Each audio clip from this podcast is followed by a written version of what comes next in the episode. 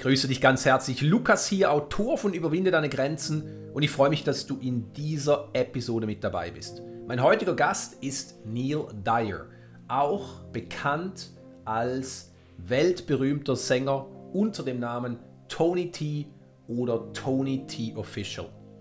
Im Gespräch verrät er uns, wie ihn seine Jugend in Brooklyn geprägt hat, wie er mit zwei massiven Vertrauensbrüchen fertig wurde und welche für uns alle wichtige Botschaft in seiner Musik steckt. Neil Dyer, der unter dem Künstlernamen Tony T bekannt ist und von vielen Tony T Multi-Talented genannt wird, wurde in London geboren. Bereits im Alter von fünf Jahren bekam er seine erste Gitarre geschenkt und entdeckte 1978 nachdem er mit seiner Familie nach Brooklyn, New York gezogen war, die Breakdance-Kultur und lernte das Rappen und Singen. Mit 16 kam Tony nach Deutschland, wo er begonnen hat, als DJ und MC zu wirken und in den 90ern zu mehr als 200 Veröffentlichungen beitrug. Er entwickelte sich zum Rapper und Songwriter für viele Eurodance-Projekte in Italien und Deutschland. 1994 hat er zudem mit dem Touren begonnen und spielte mehr als 100 Shows pro Jahr. Bekanntheit erlangte er, als er Mitglied des Projekts Beat System wurde. Das Projekt veröffentlichte fünf Singles unter dem Label Intercord und ein Album mit dem Titel Refreshiator. Der Song Fresh erreichte Platz 1 in Kroatien, Platz 9 in Frankreich und Platz 36 für 18 Wochen in Deutschland. 2008 begann er mit dem Projekt Rio. Ihre Single Shine On war ein Riesenhit und führte weltweit die Dance Charts an. Im März 2012, nach fünf Jahren Tournee durch über 50 Länder, gab Tony bekannt, dass er Rio verlässt und eine neue Solokarriere beginnt. Bereits nach einem Jahr bestätigte er mit elf Aufträgen seinen Status als einer der heute am meisten respektierten Sänger, Rapper und Textschreiber. Von 2013 bis 2019 veröffentlichte er auch einige Tracks mit seiner Gesangspartnerin Alba Kras, die gemeinsam immer noch um die Welt touren.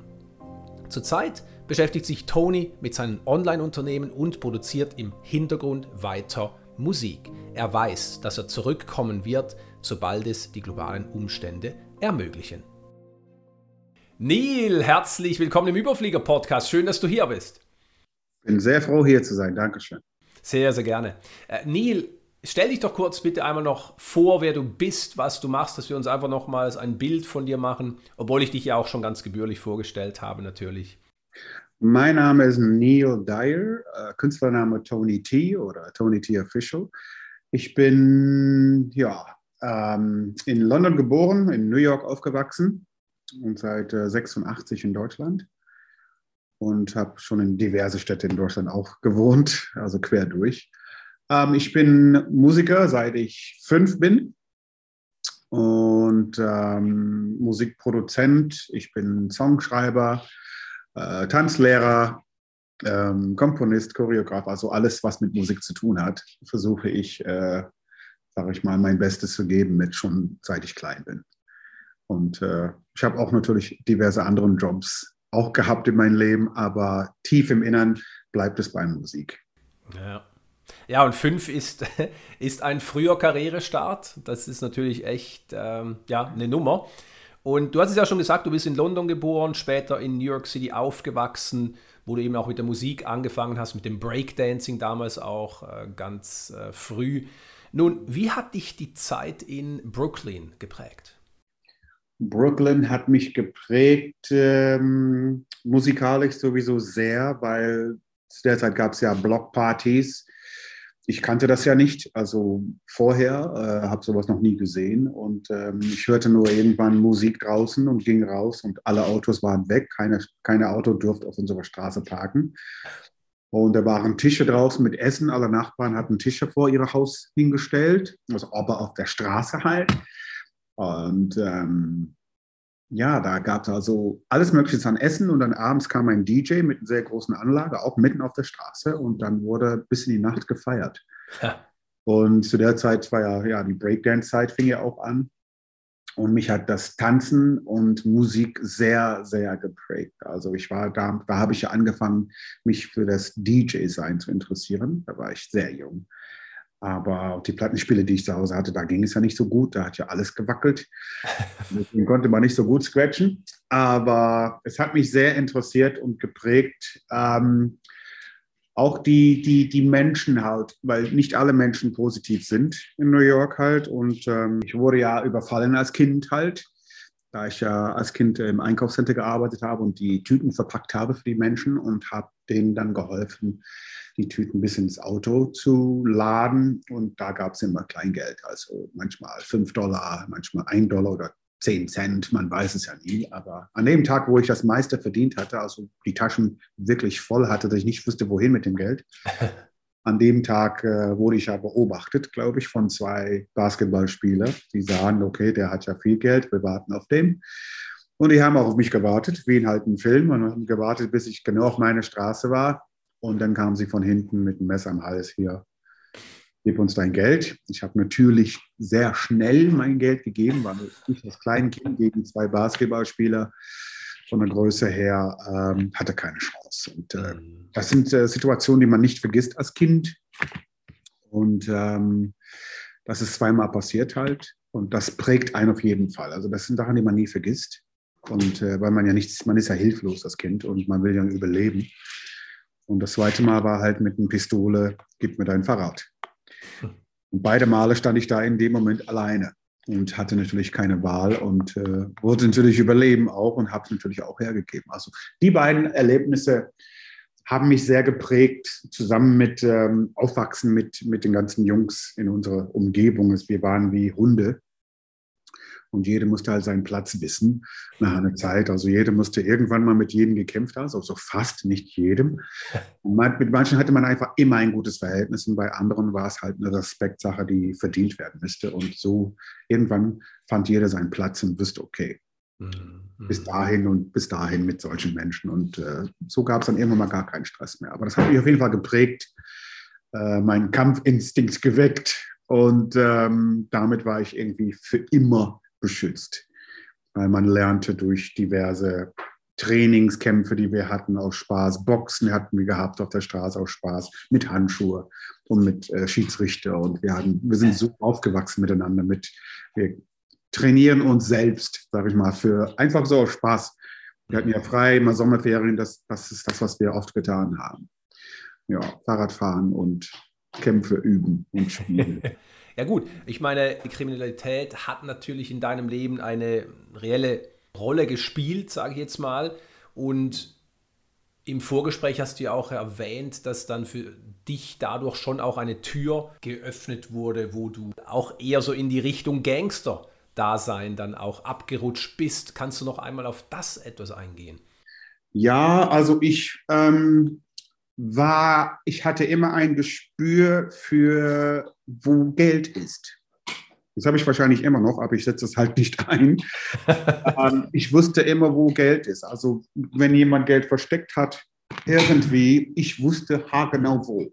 Mhm. Es, selbst wenn es in den komischsten Plätzen war, wo man nie sonst suchen würde, ich habe meinen Arm dahin getan und kam mit Geld raus wieder. Und ich weiß nicht, woher diese Gabe kam, aber das war nützlich, sage ich mal, als wenn man aufwächst und hat gerade nicht viel. Und ähm, Freunde und Bekannten, die waren alle so in diese Richtung Gangster und Autos klauen. Ich habe es nie gemacht und war auch nie dabei. Hm, eine meiner enge Freunde wurde erschossen mhm. in ein Auto einstieg und dies klauen wollte, weil das, er wusste nicht, dass es ein Auto war von einem Polizist. Mhm. Und das Auto war direkt vor seinem Haus auch und er kam raus und hat direkt geschossen. Und es, das wurde aber nur durch die Nase und einmal durch die Brustmuskulatur vorne, hat ihn erwischt. Aber der ist ein paar Jahre später gestorben, auch wegen sowas, wurde nochmal erschossen und ist auch weg. Ja. Aber bei mir, ich, ähm, also meine Onkel, ich habe ja einige Onkeln, die haben meine Talente fördern wollen und haben gesagt, wir nehmen ihn unter unseren Fittiche, weil es wird auf jeden Fall ein guter. Und äh, seine Talente sind jetzt schon in Teenie-Alter sehr geprägt und besser als manch Erwachsene. Und die wollten mich halt da ein bisschen tiefer reinnehmen. Und meine Oma hatte dann meine Mutter angerufen, die in Deutschland war, und sagte, nee, komm, hol deinen Sohn hier ab. Ansonsten wird er hier Chefgangster hinterher. Und ob er das überlebt, wissen wir nicht. Und äh, in der Regel geht sowas nicht gut. Und er hat so viele Talente. Hol ihn bitte ab hier aus New York. Er muss hier raus, sonst driftet er ab in diese Richtung und dann gibt es kein Zurück mehr. Und ähm, andere wollen ihn schon fördern in diese Richtung auch. Und dann, natürlich hat meine Mom schnell reagiert und gesagt, okay, komm, ich hole ihn nach Deutschland. Das war natürlich ein ganz anderes Welt, ganz andere Welt, wo ich ankam, also komplett anders. Also, das war wie ein Schlag ins Gesicht. Wirklich, das war, für mich war es sehr langweilig. Mhm weil nichts los war. Und die Musik war so komisch und nur so, so mehr Modern Talking und, und so Sachen und diese deutsche Schlagersachen im Radio und ich habe nichts verstanden im Fernsehen und es war schon, war schon hart, sage ich mal. Aber ich kam irgendwann mal klar. Mhm. Und ich habe es geschafft, kein Gangster zu werden. Ja, richtig, genau. Und du warst ja nach dem Umzug nach Deutschland eben auch als DJ unterwegs und Lass uns auch mal hier auf diesen Sprung zu sprechen kommen. Du warst Gangster sozusagen in den USA, dann bist du nach Deutschland gekommen und dir ist dieser Sprung gelungen zum erfolgreichen DJ. Nun, du hast es gesagt, deine Mutter war so, oder beziehungsweise auch zuerst deine Großmutter waren die Initiatoren. Deine Großmutter hat gesehen, oh, wenn der Junge hier bleibt, dann endet das böse. Deine Mutter hat dich dann natürlich, weil sie schon hier, aber auch äh, in Deutschland äh, wieder aufgenommen sozusagen. Und Trotzdem kann der Sprung nicht ohne dich gelungen sein. Das heißt, was ist in dir passiert? Was hast du gemacht, dass du dann nicht in Deutschland einfach irgendwo auch in die Gangs abgerutscht bist, sondern wirklich gesagt hast, nein, das ist ein neues Leben, ich gehe einen neuen Weg, ich bin jetzt erfolgreicher DJ?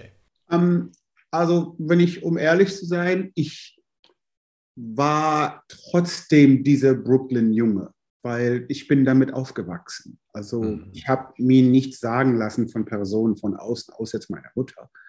Aber andere Personen, also ich habe Befehle von gar keine Person genommen, also von wirklich niemanden. Und diese Haltung habe ich einfach beibehalten. Also man dürfte mich nicht reizen oder nerven, sonst bin ich immer explodiert. Und auf eine Art, die man nicht erwartet hat, weil man es in Deutschland wiederum nicht kannte so schnell und hart reagiert. Und, und ich wollte jetzt nicht unbedingt jemanden verletzen, aber halt meine Position wahrnehmen. Und dem zeigen, hey, also ich bin ja zwar neu hier und mein Bruder war ja vorher hier und ihr kennt den jetzt ein, zwei Jahre. Das heißt nicht, dass ihr jetzt mit mir machen könnt, was ihr wollt, weil ich seine jüngere Bruder bin. Als ich nach Deutschland kam, war ich ja ein Kopf größer als du. und habe ihn als erstes versprochen, okay, jetzt bin ich größer als du, wir werden nie wieder miteinander kämpfen, weil jetzt hast du keine Chance mehr. Und hat, wir haben uns die Hand gegeben darauf und es ist auch nie wieder passiert. Aha. Vorher war es ja eher so catchy. Wir haben uns nie jetzt irgendwie ins Gesicht gehauen oder so. Das hatten wir nie, sondern eher so eine Art Catching-Kampf gehabt. Mhm. Aus Spaß. Und ich habe ihm direkt gesagt, jetzt bin ich größer, das wird dir nicht passieren. Aber seine Freunde meinten, die haben ja etwas Coolness, sage ich mal, von meinem Bruder abgenommen und meinten, das bei mir auch jetzt äh, einzusetzen und um ihre Position wahrzunehmen. Und ich habe gesagt, mit mir geht das nicht. Ich bin nicht mein Bruder. Ich reagiere anders, wenn ihr mich reizt. Also haltet euch zurück. Und irgendwann mal hat es nicht geholfen. Da hatte ich ja mit beiden seine besten Freunden halt einen Kampf gehabt. Ein sehr kurzer Prozess.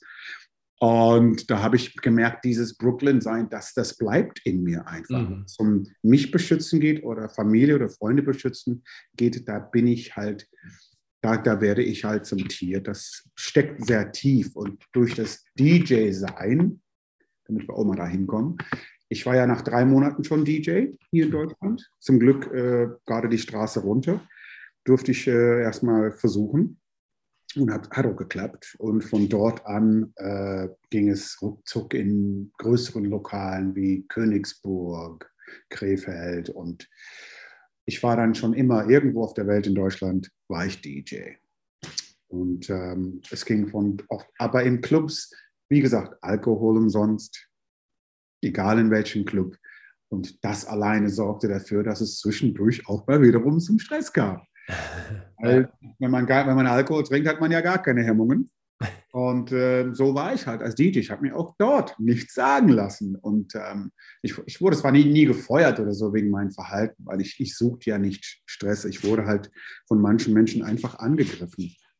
Und ähm, leider hören manche nicht auf Warnungen. Und ich sage, lass es besser, weil mhm. ich bin nicht jemand, mit dem man spielt. Bitte geh deinen Weg und ich mache mein Ding. Und, aber die meisten haben nicht gehört. Ich weiß nicht, ob es eine Mentalität hier in Deutschland ist oder ob es die 80er war. Ich weiß es nicht, aber man hat immer gerne auf mich so runtergeschaut als kleiner schwarzer Mann, der in einem weißen Land lebt. Mit denen können wir das jetzt probieren.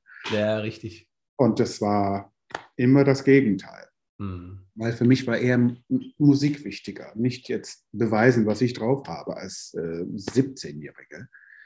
Und ich wollte einfach mehr Musik, mehr Musik, mehr Musik. Meine Mom hat mir ein Keyboard gekauft. Und, äh, aber wenn sie zu Hause war, hieß es, mach das immer leise, weil ich immer lauter und lauter und lauter. und konnte aber damit jetzt nicht komponieren, obwohl es in mir steckte. Ja. Ich konnte halt nur spielen und mir selbst Noten beibringen ein bisschen und halt ein paar Sachen ausprobieren, was im Keyboard schon vorprogrammiert war. Was für mich auch einfach Druck war. Und irgendwann bin ich eingeladen worden in diversen Studios, um halt zu rappen oder meistens um zu rappen oder Texte zu schreiben. Und somit fing meine Studioreise an äh, mit diversen Künstlern wie Afrika Bambata, aus, auch, auch aus den Staaten. Mit denen hatte ich eine Coverversion gemacht. Und ähm, als ich in Duisburg gearbeitet habe, kam ein, ein ähm, Produzent oder eine Person rein, sage ich mal, der mir, der wollte, dass ich seine Songs abspiele im Club und ich habe gesagt, ich höre mir sie erstmal an und es waren, ich glaube, vier Songs, die er als Platte mir hingelegt hat, hier. Ich glaube, der war auf Promotion-Tour für seine eigenen Sachen und ich habe mir sie angehört und gesagt, nö, die kann ich nicht abspielen hier. Und ich fragte, warum? Ich sagte, ja, weil das nicht stimmt, das nicht stimmt, hier von den Textarten nicht stimmt, wie die Frau das ausspricht, nicht stimmt, das Englisch hier stimmt nicht und die Musik ist wirklich furchtbar billig. Und dann hatte gefragt, ob ich helfen würde ob, oder könnte. Und ich habe ja gesagt. ich habe hab ja gesagt und ähm, dann hat er mich eingeladen nach ähm, irgendwo heim, weit weg. Auf jeden Fall irgendwo unter Mannheim noch.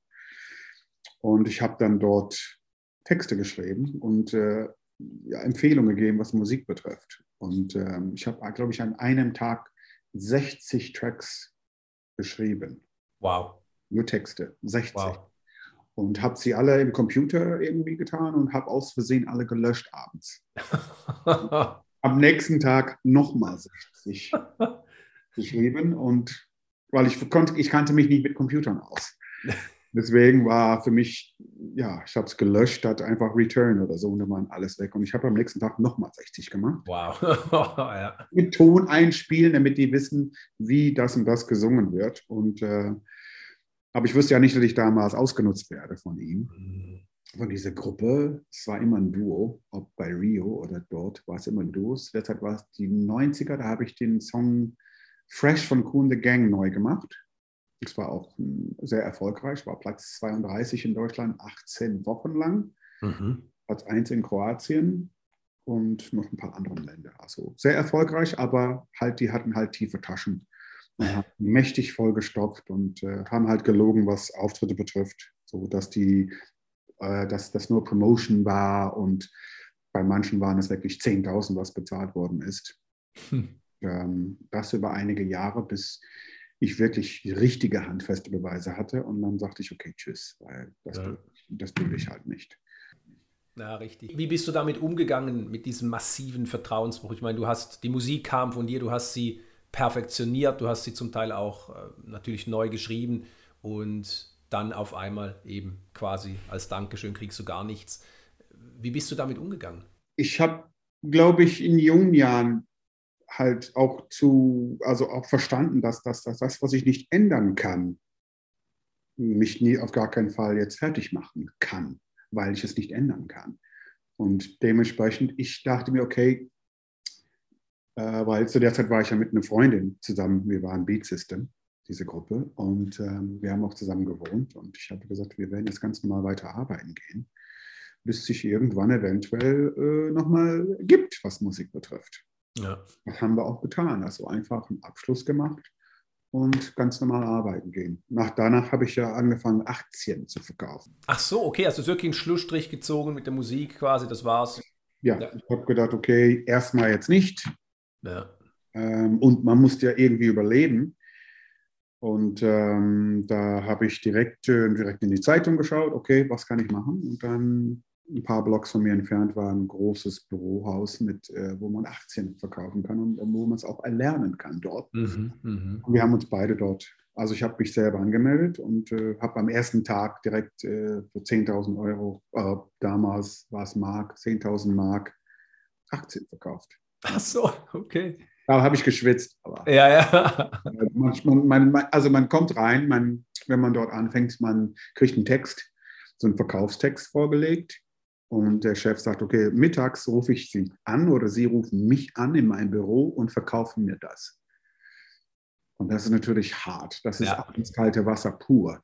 Natürlich, ja. er ist ja mit allem Wasser gewaschen und weiß alles und äh, du weißt gar nichts außer das, was auf diesem Blatt ist und musst das auswendig lernen und in ihn es wirklich gut verkaufen. Erst dann kriegst du diesen Job. Und ich habe es geschafft und äh, ich glaube, drei Stunden später habe ich auch den ersten Bundel, sage ich mal, verkauft für 10.000 Mark damals und dachte, ich habe es im Griff. Es hat ein bisschen gepasst, bis ich viel mehr verkauft habe, aber ich war dann, ich glaube, fünf, sechs Jahre Aktienverkäufer. Ah, doch so lange. Und, ja. und in der Zeit hast du Musik für dich gemacht oder gar keine Musik? Ich habe Musik äh, weiter zu Hause gemacht mhm. habe auch ähm, Jugendlichen befördert, sprich geholfen, okay. Texte. Ich weiß nicht, wie das immer kam, dass Menschen auf mich zukamen, die musikalisch irgendwie drauf waren oder die von mir gehört haben. Und ähm, nach einer Zeit hatte ich bestimmt fünf, sechs Leute bei mir zu Hause immer und wir haben geübt, wie man Texte schreibt. Ich habe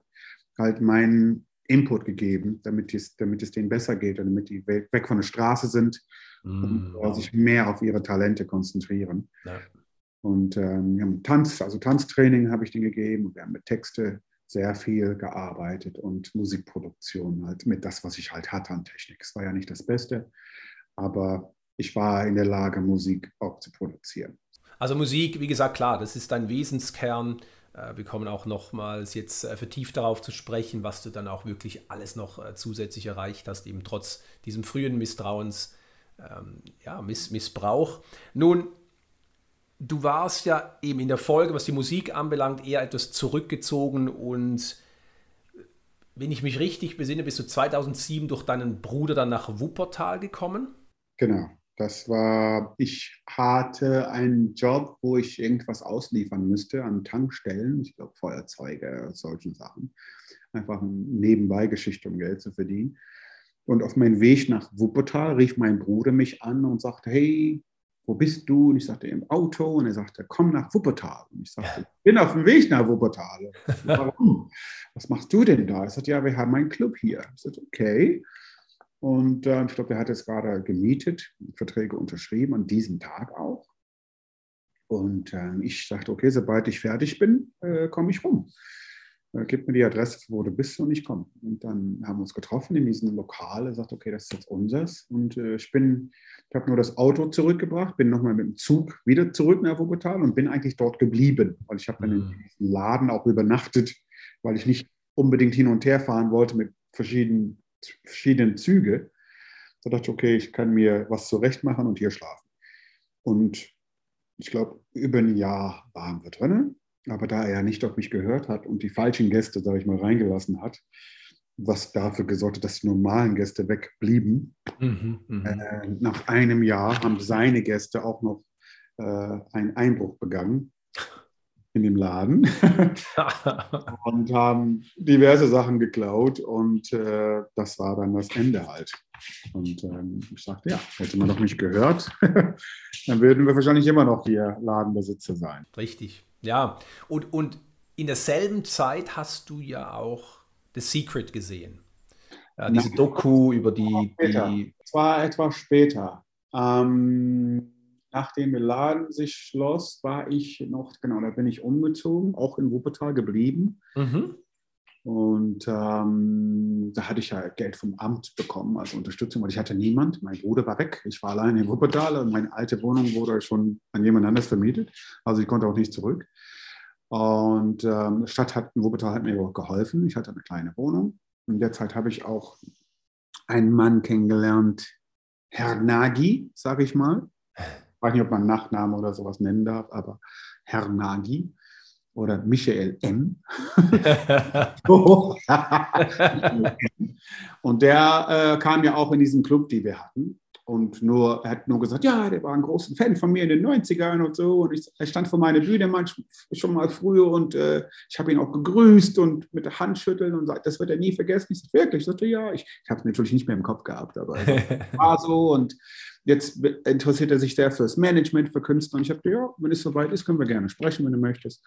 So, und irgendwann hat er mich dann besucht und, äh, oder angerufen und gesagt, komm, ich nehme dich mal mit in einem Tonstudio. Aber davor, ja, davor äh, war es The Secret. Davor, The Secret, ne? Woche zwei davor, habe ich, hat mein Nachbar morgens ähm, bei mir geklingelt. Aber abends davor saß ich zu Hause, weil da hatte ich keinen Strom, kein Geld, wenig zu essen. Und es war dunkel, kalt. Und ich hatte noch eine Kerze an und habe dann das erste Mal ein Gespräch mit unserem Universum geführt. Mhm. Und das war, es ging um, warum, oder es ging um, ich bin dankbar für meine ganzen Talente, die ich bekommen habe, weil es sind wirklich sehr, sehr, sehr viele und die ganzen Stimmen, die ich habe alleine, sind so viele. Aber habe ich das bekommen, um so zu leben? Mhm. Und ich habe nicht verstanden, warum. Ich, ich war wirklich depressiv langsam. Ich wurde depressiv, weil ich wusste, dass da so viel in mir steckt und ich komme nicht dazu, das jetzt freizulassen auf, auf eine ehrliche, richtige Art. Da ja das mit Beat System einige Jahre davor war, hatte ich ja nie diesen Beziehung zum Produzenten wieder aufgebaut, irgendwo. Und äh, das Misstrauen war ja auch natürlich da. Und ich habe ja zwar mit Musikern gearbeitet, aber es war nie auf diesem Level, dass wir jetzt einen globalen Erfolg haben könnte. Und ich hatte dieses Gespräch und wollte wissen, was muss ich tun, damit ich wirklich da dann stehe, da stehen kann, wo ich hingehöre, nämlich auf der Bühne, Weltreisen und, und, und, und, und. Und ich bin mit diesem Gedanken eingeschlafen und aufgewacht durch meinen Nachbar, der geklopft hat und sagte, hier, komm mal rüber, das musst du dir ansehen. Und das war dann The Secret. Und äh, während ich das angesehen habe, habe ich meine Vergangenheit betrachtet gleichzeitig und gesagt, okay, jetzt verstehe ich, warum mir diverse Sachen passiert sind, weil ich dasselbe war durch das, was ich selber gedacht habe und gefühlt habe und gesagt habe. Und ich habe von diesem Tag an alles, was ich gedacht habe, wirklich äh, im Auge behalten. Sehr penibel.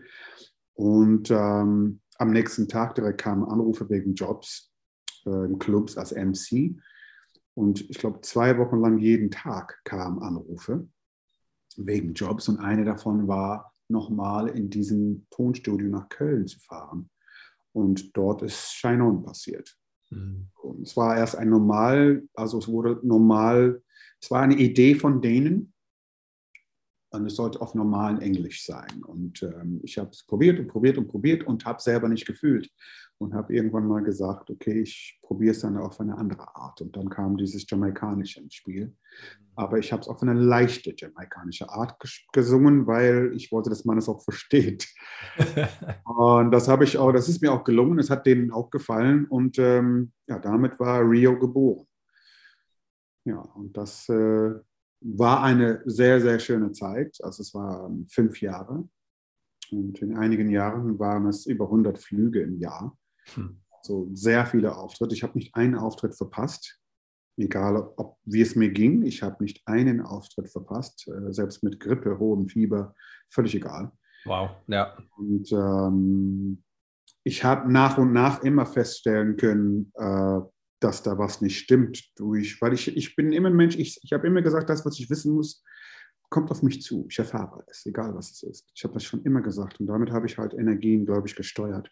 Mhm. Das passiert und es kam immer wieder zu Situationen vor während der Tour, wo ich festgestellt habe, wow, die verarschen mich. Die mm, wow. klauen Geld, was mir zusteht. Weil es hieß ja, es gab ja einen mündlichen Vertrag am Anfang, bevor wir was unterschrieben hatten, gab es ja halt einen mündlichen Vertrag, dass seine Gage wird immer angepasst, umso höher die Gage geht. So, und die erste Show war es ja so 500 Euro, kriegst du erstmal für eine halbe Stunde bisschen singen. Und für mich von 0 auf 500 Euro. Ja, klar. so zwei, dreimal am Wochenende war für mich, yippie, ich bin reich. so, und, und ähm, aber ich gehe davon aus, dass die Shows schon dort damals schon weit, weit über 2.000, 3.000 waren. Mhm.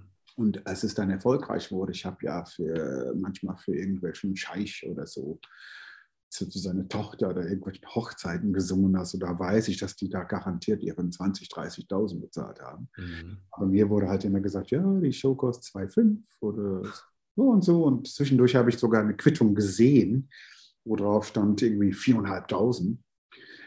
Und ich fragte meinen damaligen Tourbegleiter, wieso steht da neben Rio und so 4.500, wenn du mir gesagt hast, dass das irgendwie 2,5 kostet? Ich dachte, nein, das ist nicht für dich, das ist für, die, für diesen anderen Künstler da. Und ich dachte, wieso hast du jetzt mit einem Künstler zu tun in einem anderen Land, die du gar nicht kennst und willst mir jetzt erzählen, dass es mit diesem Künstler hier zu tun hat, das, was ich gesehen habe, wo da Rio stand und die Länge von meiner Show und, und, und, und, und, und, und. alles, unsere Hotel, ich sag, da stand doch alles drauf. Ich habe es doch mit einem Blick sofort gesehen und, und nach ungefähr einer halben Stunde Streiterei hat er es zugegeben, dass äh, er es mir nicht, nicht sagen darf wenn es um die Preise geht für die Shows, dass er, also ihm wurde gesagt, mir nichts sagen. Wow. Hm. Ähm, natürlich war ich mega enttäuscht, wo ich das dann noch gehört habe. Aber das, das hat dann, da waren die Glocken natürlich hoch. Und da dachte ich mir so, okay, das muss ja seit Jahren so sein jetzt. Hm.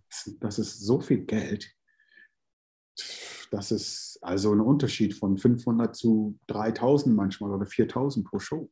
Ja, ja. Ähm, das über Jahre natürlich einige hunderttausend Euro, würde ich sagen. Und ähm, ich habe immer mehr herausgefunden. Ich war in Brasilien für Silvester. Ich glaube, das war mein erstes Mal, wo ich da war. Genau, ich war ja zweimal da und einmal ohne den, ohne Rio. Und auf jeden Fall, da war ich mit ähm, Metaphysics von Söhne Mannheims dort. Der wohnt ja auch hier im Haus. Ah, okay, ja. Ja, der wohnt über eigentlich. Und das war ja früher mal seine Wohnung. Und er hat mir sie empfohlen. Und der, den habe ich mitgenommen, weil ich durfte jemanden mitnehmen. Und ich habe ihn mitgenommen nach Brasilien und ich habe ihm gesagt, ja, bring eine Erfahrung, was die Show kostet. Und das hat er auch getan und es hieß, ich glaube, 13.500 irgendwie sowas. Und mir mhm. wurde gesagt 3,5.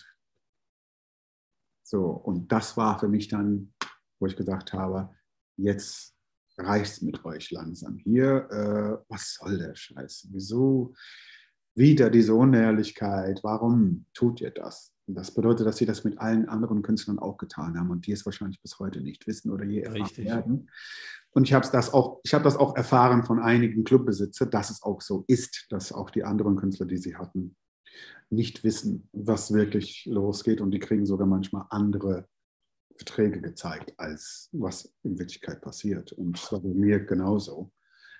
Und ähm, ich habe gesagt, okay, ich bin ehrlich, ich werde gehen, wenn mein Vertrag zu Ende ist. Bis dahin ziehe ich jede Show durch. Scheißegal. Mhm. Und äh, das habe ich auch getan. Also ein Ehrenmann, was, was das betrifft. Ähm, ich habe jede Show durchgezogen, obwohl ich diesen Frosch im Hals hatte, der wirklich sauer war. Weil normalerweise wäre ich jetzt in meinem Brooklyn-Modus, wäre ich, hätte, wäre ich hin und hätte Klarschiff direkt. So, es hätte mir nichts gebracht wahrscheinlich. Ja, richtig. Aber das wäre viel zu viel Wut, was gekommen wäre. Und deswegen hätte ich mich da nicht bremsen können. Und das wäre sehr, sehr übel gewesen für beide Parteien. Vielleicht erwartet für drei Parteien. Der Tourmanagement-Chef und die beiden Produzenten. Wären, ich hätte wirklich alle drei besucht. Und, äh, aber ich bin ja vernünftig und ähm, habe es auch beiseite getan. Ich habe gesagt, komm, ich ziehe es zu Ende und danach mache ich eine Solo-Karriere und alles ist gut. Und das ist genau so habe ich auch gehandelt. Ich habe die auch verklagt, verloren leider, weil, naja, wenn man äh, sieht schon, dass die Gegenseite seinen Anwalt, die Richter schon kennt persönlich, dann hast du in der Regel nicht so viele gute Chancen, wenn man sich grüßt und Hand gibt und so, hey Kollege, und da weiß man, dass man da als kleine Mann da nicht so viele Chancen hat. Und es, ja, war so. und es waren auch seine Worte. Die Verträge sind so verdreht, dass sie da keine Chance haben. Auf jeden Fall nicht ja. hier bei dieser Sitzung, hieß es. Und äh, naja, das Geld war ja eh dann knapp. Und da könnte ich jetzt nicht in irgendwelchen höheren Gerichte jetzt, äh, obwohl ich im Recht lag, halt trotzdem. Und, und ich glaube, wenn man, wenn man deine Geschichte anschaut, ich möchte das ganz äh, kurz noch einmal einfach auf den Punkt bringen. Du warst damals in einer erfolglosen Situation, in der du kein Geld hattest, abhängig vom Amt warst und es dir auch nicht gut ging und du bist zum Weltstar geworden mit Shine On. Shine On, der Song, war drei Monate lang ein Welthit und du warst fünf Jahre, wie du es gesagt hast, auf Welttournee, hast pro Jahr zum Teil 100 Shows abgeliefert, egal wie es dir ging. Das sieht natürlich auch eben von außen äh, betrachtet immer sehr, sehr glamourös aus. Du hast es schon vorweggenommen. Wieder ein enormer Vertrauensmissbrauch. Du wurdest hinterzogen, das Geld, das dir zusteht, wurde nicht ausbezahlt, beziehungsweise nur ein Bruchteil dessen. Und vielleicht hier einfach noch äh, zwei, drei Fragen. Erstens, nebst all den Herausforderungen, die du jetzt bereits genannt hast, welche zusätzlichen Herausforderungen, die jemand, der von außen jetzt einfach das, das sah. Okay, da ist einer, ja, Neil war unerfolgreich und war immer, wow, ist er Weltstar, er chattet um die Welt, er hat seine Shows, Party, Spaß, Fans. Welche Herausforderungen hattest du? Nebst dem, was du jetzt schon erwähnt hast, was von außen vielleicht gar nicht sichtbar war? Ähm, Herausforderung war zum Beispiel Geld festhalten. Weil jeder kann sich das vorstellen, wenn man schon immer Musiker sein wollte und immer auf der Bühne sein wollte, und auf einmal fließt dir das Geld so zu und man reist durch die Welt jedes Wochenende und kriegt auch noch dort alles umsonst und äh, da ist man, da sieht man ja das Ende ja nicht. Weil man sieht ja immer mehr Songs, immer neue Videos, immer mehr Auftritte und das hört ja nicht auf. Man denkt nicht an dass die im Hintergrund sowas machen und ja, dass das dazu führen wird, dass man es beendet.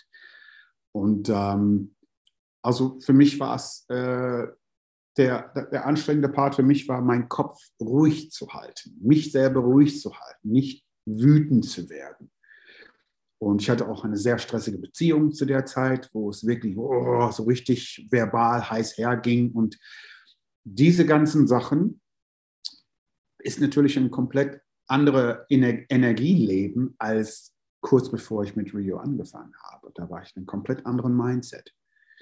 Und ähm, ich war, mein Mindset war ja so positiv gestrickt, dass ich, bevor ich äh, ins Studio gegangen bin, um On zu singen, ich zum Amt gegangen bin und habe gesagt, hört auf, mir Geld zu schicken. Hm. Und die sagten, ja, aber wie willst du denn überleben? Und wie willst du? Ich habe gesagt, ich werde es schon schaffen. Weil ich wusste, okay, jetzt ist die Universum auf meine Seite, weil das war ja mein Mindset. Es war richtig ein Grundmindset von, ich muss mir gar keine Sorgen machen. Es kommt ja alles, was ich brauche, um meine Miete zu zahlen, um alles zu regeln. Das kommt ja sowieso jetzt auch nicht. Hm. Die negative Zeit ist vorbei, und das war meine Grundhaltung. Und es, es geschah auch. Deswegen, jeden Tag kamen ja zwei Wochen lang ja Aufträge. Und ich war natürlich in Begeisterung von, wow, ich habe gerade angefangen und schon am nächsten Tag Aufträge. Ich muss das weitermachen. Also es mhm. war jeden Morgen meine, meine Ritualgedanken zu haben, morgens und abends und zwischendurch im Laufe des Tages, weil mein altes Ich hat auch versucht, immer durchzukommen mit negativen Sprüchen oder irgendwas. Und, und ich musste das immer blockieren und korrigieren. Also das war meine Leidenschaft, mich daran zu halten. Und ich habe zwei Wochen lang wirklich gesagt, das ist unglaublich. Aber durch die Beziehung, die ich hatte, was sehr stressig war, und durch den Alkohol auf Tour, ähm, gab es halt auch oft andere Gespräche, die halt nicht positiv waren. Und dies mhm. führt dazu, dass man noch mehr Negatives erlebt, weil es ist ja ein Magnetsystem, die, die viele Menschen noch nicht verstehen. Aber das war halt das, was man denkt, fühlt, sagt, das kommt ja auf einen zu. Und mhm. stärker, wenn man auch noch Emotionen damit verbindet was in meinem Fall, ich bin eine sehr emotionale Person und äh, von daher ist sehr, sehr viel passiert. Sehr viel Rumstreiterei mit meinem Tourbegleiter und dann zu Hause Streiterei mit meiner Beziehung zu der Zeit, die ich damals führte. das alleine hat mich von meinen Bahn. Also ich habe zugelassen, dass es mich von meinen Bahn, meine Bahn abbringt. Und unbewusst, ich habe nicht realisiert, dass es, dass es das tut. Und ich habe mal weiterhin gelesen und, und mich mehr informiert über diese ganzen Energie und solchen Sachen. Aber das reichte nicht aus, um das auszugleichen, mhm. was dann im Privaten oder auf Tour passierte. Und danach kam dieses, diese Erfahrungen über, okay, die versuchen mir, versuchen die Quittungen von mir fernzuhalten oder gehen mal in einen anderen Raum, ich muss eben unterschreiben, so nach dem Motto. Und das Gleiche, da gingen die Glocken hoch, war das Gleiche erlebte ich in den 90ern. Ja, so, richtig. So euphorisch, aha, das kenne ich doch gerade. Vom 90er hieß es in Italien einmal, äh, ja, gehst du runter deinen Koffer packen, denn wir haben hier was zu besprechen. Und ich sagte, nö, nö, weil ich hatte vorher mit diesem Produzenten in Italien gesprochen über, weil ich war ein paar Mal da und es gab nie Geld. Und ähm, ich habe ihn dann einfach so gefragt, wie, wie läuft es denn hier? Er sagt, ja, bald bekommst du dein Geld. Ich sage, was denn für ein Geld? Und er so, ja, du bekommst doch jedes Mal hier Geld. Das war irgendwie, keine Ahnung, 1700 Mark oder so. Und ich, ich habe noch nie irgendwie Geld bekommen. Er sagte, du meinst, alle Male, wo du jetzt hier warst, hast du noch nie einen Penny gesehen. Ich sagte, nein. Er sagte, heute bekommst du dein Geld. Und sagte, sagte, bleib hier. Die werden gleich kommen und wollen abrechnen. Du bleibst genau hier sitzen, du gehst nicht weg. Und ich gebe ja. hier das Geld in die Hand. die andere, das war für die Produzenten ein Schock. Ja. Diese Beat, das waren die Beat System Leute, das war für den ein Schock, dass ich auf einmal da sitze und nicht aufstehe. Und die waren so irgendwie schwitzig schon, so, hey, ja, ist dein Koffer schon fertig? So, ja, mein Koffer ist fertig. Dann, äh, okay, dann geh mal und bring dich zum Auto, hier ist der Schlüssel. nee, nee, muss nicht sein, ich mach's später. Und habe einfach mich zurückgelehnt, so, und ich gucke mir diese Frau jetzt an. Und dann kam er mit das Geld, das war so ein Stapel, und sagte, ja, hier, Toni, hier unterschreib mal hier. Und dann habe ich das so unterschrieben und ich dachte mir so, ah, Dankeschön. Und dann habe ich gesagt, so, ihr Jungs, für Spritgeld, damit wir schön zurückkommen nach Deutschland. Wie viel braucht ihr denn für Sprit? So, und habe ich dann einfach das Spritgeld hingelegt und sagte so. Und ich war auf dem ganzen Rückweg, muss, muss man sich vorstellen, mit diesen beiden Herren im Auto. Ja, super. Italien nach Deutschland. Und natürlich gab es da Streit, weil, also ich war ja sowieso im Recht. Weil sowas macht man nicht. Und da wüsste ich, okay, von den 60 Songs, die ich geschrieben habe für diese Partei, dass da auch muss so viel Geld geflossen sein. Mhm. Und ich habe nie einen Penny gesehen von allen möglichen Sachen, die wir gemacht haben von Beat System. Also es waren einiges. Es gab auch ein Album. Ich habe auch nie einen Penny gesehen. Wow. Ja. So, und äh, naja, also zurück zur Gegenwart. genau. Oder lass mich ganz kurz noch einhaken, weil deine Geschichte, klar, die ist wie soll ich sagen, es ist unverschämt, was sich da alles abgespielt hat und natürlich auch jetzt aus deiner Sicht sicher ein Learning, das, das nicht einfach war. Trotzdem höre ich sehr, sehr viel Selbstverantwortung von deiner Seite her. Das gefällt mir, weil das ist die Wahrheit. Wir sind Schöpfer, wir sind Schöpferinnen im Leben und Vielleicht einfach dazu noch abschließend die folgende Frage. Was würdest du jetzt rückblickend sagen, waren deine Charakterzüge, deine Lebenseinstellungen, die es den anderen, ob es jetzt Speed System war oder Rio, überhaupt ermöglicht haben, dich so zu hintergehen? Ich bin vom Grundkern her ein Mensch, der gerne Menschen vertraut und ich gebe mir sehr viel Mühe, nicht immer das Negative in Menschen zu sehen, weil jeder hat irgendwo einen guten Kern. Nur man wurde irgendwann dieses andere Art Mensch oder der Ego, sage ich mal, übernimmt und hat einen sehr festen Bestandteil von äh, und übernimmt halt das Handeln und Denken Richtig. von Menschen. Und äh, die selber wissen gar nicht, dass es ein Ego ist, sondern mhm. tun es einfach. Die machen einfach mit, weil die gar nicht wissen, das ist ein Ego und irgendwann mal kriegst du das auch zurück. Aber erstmal wird es dir gut gehen, du wirst mehr Geld haben, ja, und mach weiter. Und ich bin halt jemand, der, der sagt, weißt du was, sei zufrieden mit, was du hast. Dreh nicht durch, zieh das durch und äh, mache deinen dein Vertrag zu Ende. Und das war für mich das Wichtigste, dass ich das durchziehe, was ich gesagt habe, dass ich mein Wort halte. Wenn andere meinen, die können damit leben, andere zu, zu betrügen finanziell und dann nach außen hin, so wie momentan, wie ich hörte, ich weiß nicht, ob es stimmt, erzählen würden, die hätten mich gefeuert. äh, weil ich keine Ahnung was gemacht habe. Ich weiß es nicht. Ich weiß, dass ich nichts getan habe und, und man mich nicht gefeuert habe. Ich habe aufgehört und Punkt. Und ich, ich denke, weil ich, ich nicht Leichtgläubigkeit, Gutmütigkeit, mhm. würde ich sagen. Ich war sehr gutmütig und habe mir gedacht, okay, weil mit mir waren die Gespräche immer super. Man hat, man hat ein familiäres Gefühl gehabt im Studio. Es war immer toll eigentlich. Wir haben uns nie in die Haare bekommen. Es war eigentlich immer toll.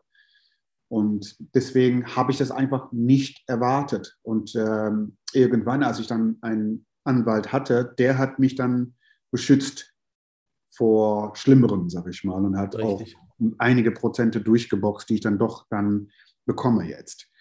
Und ähm, aber davor hätte ich den nicht gehabt, dann wäre es ja noch schlimmer gewesen. Ja, ich denke, es war einfach meine Gutmütigkeit, dass ich immer denke, okay, nö, die sind lieb, die sind nett, es ist alles gut, ich verdiene ja Geld, warum soll ich meckern und, und, und, und. und. Also mhm. Also einfach sei dankbar für das, was du hast und ähm, ne, weil ich, ich weiß, wodurch ich diesen Weg eingeschlagen habe. Es kam durch dieses positive Sein. Mhm. Aber ich habe halt, wie gesagt, nicht zu sehr beachtet, wie viel Negatives die Streitereien, Diskussionen und Alkohol bringen kann. Deswegen, ich trinke nicht, ich rauche nicht, ich, äh, ne, und ich gebe mir Mühe, mich nicht zu streiten, sondern eher zu reden und Sachen zu klären, weil die Energie kommt auf einen zurück.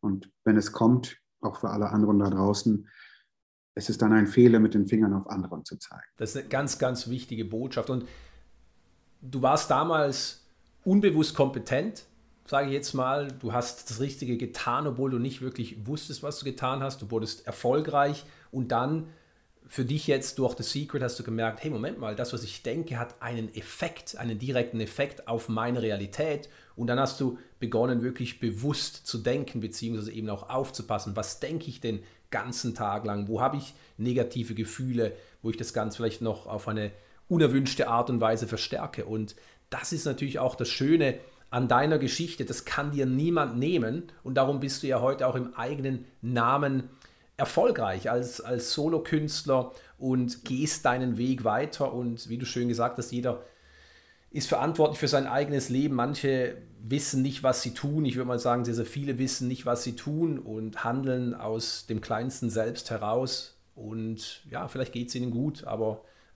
langfristig sind sie sicher nicht in der Erfüllung. Also mit anderen Worten geht es ihnen eben trotzdem nicht wirklich sonderlich gut. Nun, Neil, ich habe es äh, vorweggenommen, äh, bevor wir begonnen haben. Ich habe abschließend noch fünf Fragen, die ich dir ganz gerne stellen würde, die du kurz und knapp mit einem Satz oder auch mit mehreren Sätzen beantworten kannst. Und die erste Frage geht um das Thema Durchhalten. Warum ist Aufgeben keine Option für dich? Ähm, aufgeben ist für mich keine Option, weil dann wäre ich nicht ich. Hm. Viele Menschen die meisten Menschen leben nicht, die sind einfach da. Und die meisten Menschen, das klingt zwar hart, die meisten Menschen, würde ich sagen, leben einfach in einem System. Das heißt, steh auf, mach dein Frühstück, wie auch immer, geh arbeiten, komm später nach Hause, mach vielleicht ein bisschen Fernsehen an, werde weiter ein bisschen programmiert, geh schlafen und freu dich aufs Wochenende, weil äh, ne, das ist halt deine Zeit. Aber ich denke mir, okay, es gibt 24 Stunden am Tag. Äh, acht von denen geht zur Arbeit für viele Menschen. Obwohl man nicht 24 hat, weil man ja schläft ja auch noch. Also wie viel Prozent von seinem Tag gibt man her, um jemand anders reich zu machen? Ne, für mich ist ein Nicht-Aufgeben ein Muss, weil nicht ich zu sein und irgendwo in einem Job tätig zu sein, die mich nicht glücklich macht, sorgt dafür, dass alles andere scheiße wird, auf gut Deutsch. Mhm weil ich tue ja was, was mich unglücklich macht. Also selbst wenn ich da mit einem Lächeln da sitze, wenn mein Chef auftaucht, dann innerlich denke ich Musik, Musik, Musik, Musik, Musik. Und jedes geschäftliche Gespräch, die ich habe, geht irgendwann in ein Musikgespräch über. Und das war bei mir immer so. Egal, ob ich Lottoscheine verkauft habe oder Aktien verkauft habe. Ich bin ein, am Telefon ein sehr guter Verkäufer und habe alle möglichen Sachen probiert, auch einfach aus Neugierde auch. Und ähm, ich merkte trotzdem, wie unglücklich ich war, weil ich unbedingt nach Hause wollte, um, um Musik zu machen. Mhm. Unbedingt. Und dass, dass äh, jeder sollte das tun, was, was er liebt, um glücklich zu sein. Aber wenn man nicht glücklich ist mit seinem Job, dann äh, ist es, weil man nicht das tut, was man liebt. Man befindet sich sehr schnell in einem Hamsterrad im Leben mhm. und kommt da nie wieder raus, wie die meisten. Die kommen da nie wieder raus und, und sagen, die sind glücklich, aber sind die es wirklich? Das glaube ich nicht. ja, ja, wahre Worte. Nun, welche übergeordnete Botschaft steckt in deiner Musik? Erkenne dich selbst, denn du bist ein mhm. Teil von diesem Universum und du hast Macht, du bist selber ein Gott. Du strahlst nur halt das Licht nicht raus. Deswegen Shine On ist ja perfekt. Ich habe einige Songs, die mit Licht und Liebe und Leid und so alles zu tun haben. Und es wäre eine wunderschöne Welt, wenn die meisten Menschen aufwachen würden und das zu erkennen, wozu sie wirklich fähig sind. Und viele, sehr viele werden leben und irgendwann mal sterben, ohne ein Prozent davon zu erfahren. Ja. Ich habe es erfahren. Ich äh, habe einiges bewegt in meinem Leben. Ich habe einige Fähigkeiten, über die wir hier nicht gesprochen haben. Ähm, ich will ja nicht, dass man mich abholt. ich bin zu einigen Sachen fähig, wo, wo die meisten würden sagen, wow, und ich will ja mehr darüber lernen. Deswegen mhm. tue ich auch nichts in meinen Körper rein, was da nicht hingehört, weil das würde das alles bremsen und runterdämmen. Und ähm, es ist sehr wichtig, dass wir lernen, wozu wir wirklich fähig sind. Und mhm. dies erforschen auch und nicht Mainstream-TV hören, um uns weiter zu bilden. Oder Richtig, ja. Die dafür sorgen, dass wir uns so und so entscheiden. Ich selber habe keinen Receiver zu Hause und gucke kein Mainstream-Fernsehen ich brauche das auch nicht. Denn Sehr gut. das Universum ist mein Lehrer. Ja, richtig. Ja, sehe ich auch so, absolut, ja. Alles, was, wonach wir fragen, kriegen wir. Wir kriegen eine Antwort. Richtig. Nun, welche Angst musstest du überwinden, um deinen Traum als Sänger zu verwirklichen? Ähm, nicht zu versagen. nicht ja. zu versagen. Sprich, ähm, bevor ich Rio wurde, hatte ich äh, Herzrhythmusstörung. Hm. Ganz, ganz üble Herzrhythmusstörung, die wirklich, die ich hörte, bevor ich schlafe, die waren richtig beängstigend. Und ähm, das war mit Herzrasen. Ich hatte auch Zigaretten geraucht und Alkohol getrunken zu der Zeit. Und das war der Grund für mich aufzuhören, weil mein Herz gesagt hat, hör auf. Mhm. Dann habe ich direkt von einem Tag aufgehört und gesagt, okay, nie wieder. Und es hat Monate gedauert, bis ich diese Angstzustände weg hatte, weil mein Herz musste nur dieses, dieses Stolpern machen und dann war direkt Panik. Natürlich, ja. Und ähm, das war auch während der, der, Anfang von Rio noch da. Und zwischendurch musste ich aufstehen von einem Tisch, wo wir gegessen haben und rausgehen, weil ich Panik hatte, obwohl nichts war. Hm. Und ich musste diese Panik überwinden und es war manchmal auf der Bühne. Ich stehe auf der Bühne und auf einmal kam diese Panikangst wieder. Und das hat, ich glaube, drei Monate gedauert, drei, vier Monate, bis ich dies überwunden habe. Ich habe mit mir selbst wirklich tief gesprochen. Und ich hatte ja keinen Doktor oder irgendwer, Psychiater oder irgendwas. Ich musste das wirklich alleine und dann im Flugzeug, egal wo, diese Panik auf einmal, ja. wusste nie, wann es kommt. Also diese Angst musste ich überwinden. Habe ich auch geschafft. Und, ja, sehr ähm, schön, ja. Aber es war das Unangenehmste, was ich mir vorstellen kann für jemand, dauerhaft, also monatelang zu erleben. Kann ich allzu gut nachvollziehen, ja. Ist ja ähm, sehr, sehr ähnlich wie meine Geschichte, wie du weißt. Und darum, ja, freut sich, dass du das eben auch für dich geschafft hast, deine Ängste zu überwinden, weil das, was dabei rausgekommen ist, ja, Neil, der, der Weltstar oder jetzt auch eben der Solokünstler. Nun, abschließende Frage noch für dich. An welchem Projekt arbeitest du aktuell, Neil? Ich, ähm, eins, ich produziere ein Album für eine junge Frau aus USA. Also ich schreibe ihre Texte und produziere die Musik. Und äh, sie schickt mir dann die Aufnahmen hierhin. Ich sehe sie über Cam und sage ihr, wie sie was einsingen soll. Und dann schickt sie mir die Aufnahmen. Ich bearbeite sie, ich mixe sie, ich mastere sie selbst ähm, und schicke sie dann zurück. Ich arbeite an Songs für mich, Songs für meine Freundin, weil sie singt ja auch. Und äh, dieses Jahr 22, ja, da kommen einige Songs von uns raus. Ich selber habe noch mit ihr zusammen äh, Berliner Group Germany Das sind ähm, Nahrungsergänzungsmittel. Mhm. Die eine, ich habe sie kennengelernt, weil ich selber im Krankenhaus war. Es hieß ja Typ 1. Jetzt habe ich gar nichts. Und äh, eins von diesen Pro Produkten war für Blutzucker. Und ähm, da habe ich es auch kennengelernt und dann habe ich mich gefragt, warum gibt es diese Produkte nicht in Deutschland? Und dann habe ich mich bei den Besitzern gemeldet in Slowenien und gefragt, ob ich das nicht in Deutschland vertreiben dürfe. Und es hieß ja und ich sagte, gut, dann bitte exklusiv. Und es hieß okay. Und äh, zwei Jahre später, jetzt haben wir eine Webseite. Super. Berlinale Group Germany. Und das machen wir. Plus dazu habe ich noch eine Sample-Seite, sprich wir verkaufen Hooks, Refrains für einen Song, weil viele Produzenten brauchen nur das manchmal in einem Song. Und ähm, diese Seite heißt Universal Hooks. Das ist halt ein neuer Shop, also eine von unseren Kindern. Und ähm, bis jetzt sind da nur 95 Hooks, glaube ich, drin. Also da kommen noch Tausende und noch von anderen Künstlern noch. Ich habe selber sehr viele Stimmen und werde noch einige hundert von mir noch reintun.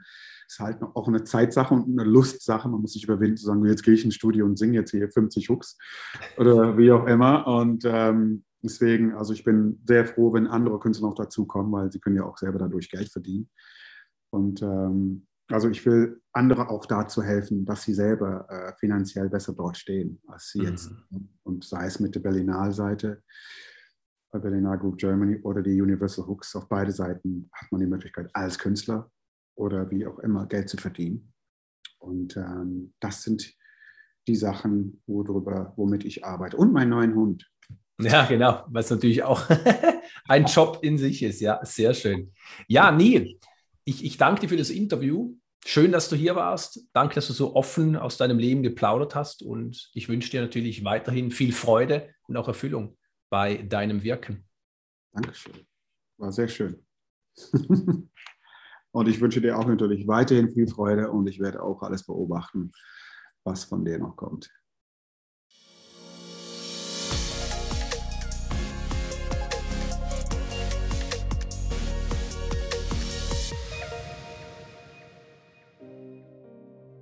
Danke, dass du dir diese Episode angehört hast. Ich wünsche mir von Herzen, dass auch du ganz viel für dich mitnehmen konntest. Wenn du mich unterstützen möchtest, dann hinterlasse deine Bewertung. Ich freue mich darüber. Wenn auch du deine Großartigkeit immer mehr zum Ausdruck bringen möchtest, dann besuche meine Webseite und hole dir meine gratis E-Books und lies mein Buch Überwinde deine Grenzen. Bis zum nächsten Mal und denk dran, in dir steckt Großartigkeit.